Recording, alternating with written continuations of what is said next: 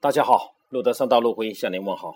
节目做到今天已经第三十六期了，收获可真所谓不小。平均我的一个节目有将近六十位的听众，这也促使我更加不遗余力地做好节目。前面谈的更多是互联网和移动互联网这两个产业，后面的单元我更多谈的是投资和投资行业，包括投资行为、投资心理等等。这两年我服务于的国内的人民币的国有人民币的基金，前些年我一直在为着外币基金服务的。过一段时间，我总是在回忆、在比较，到底人民币基金和外币基金有多大的差距呢？我们知道外币的基金有啊，DCM 了、赛富、光速、红杉、软银等等，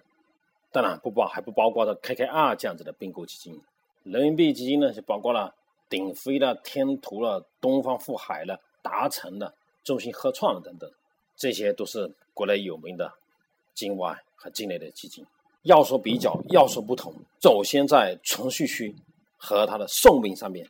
我们知道人民币的基金大多数都是五年加两年的，而那些外币基金通常存续期更长一些，八年、十年甚至十五年的，是它第一个特点。第二个特点讲的对投资项目的对象的投资压力，对他们的基金投资压力来看，外币基金它通常投一个项目，它的投资压力不是太大的，他们有足够的信心去培养培育这个项目。比如说的话，DCM 投了五八同城，等了十几年了，今日投京东也是干了六七年了。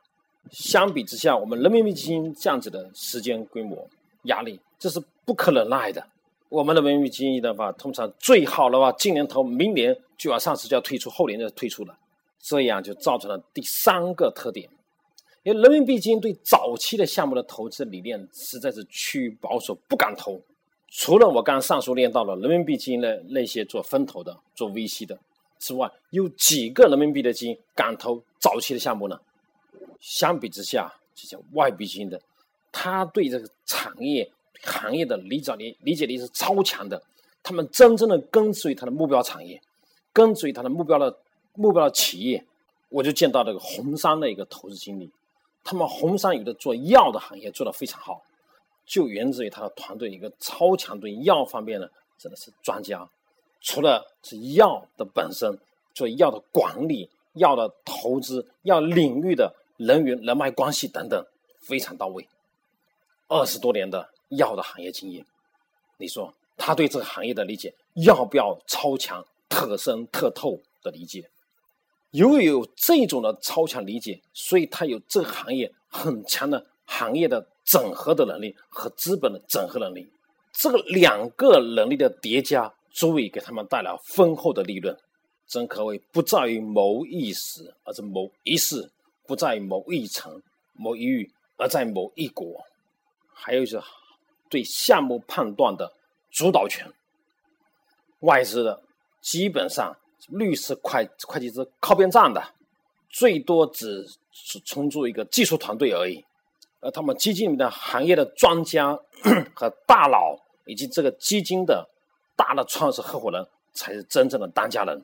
而呢，人民币基金呢，基本上就是律师啊、会计师当家，他们说什么，其他评委，对对对对对，你们说的都对，都是都是专家。上面就是我所能够想到的四个方面的大的特点，感觉到最明显的地方。因为经历过人民币跟外币的基金，还有一点跑个题，在比较人民币基金的内部，在区域型的基金和全国性的基金来看，还是存在差异的。所以，这区域型的 PE VC 基金呢，投资理念跟北上广深的机构有相当大的差异。主要的对行业的理解特别不够，所以说也造就了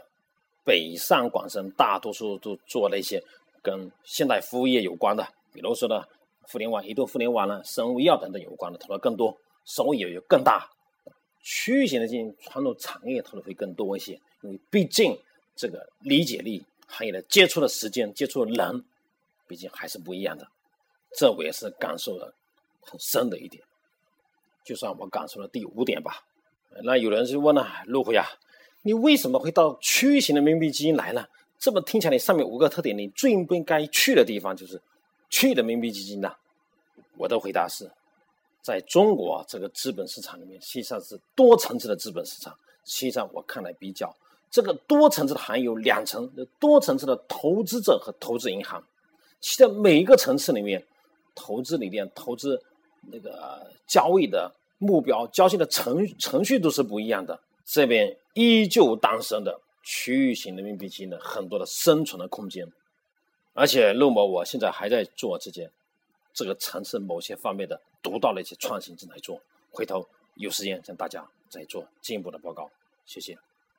感谢大家今天分享。好，今天大家分享的关键词是人民币基金、外币基金的差别差距。好，再次感谢，再见。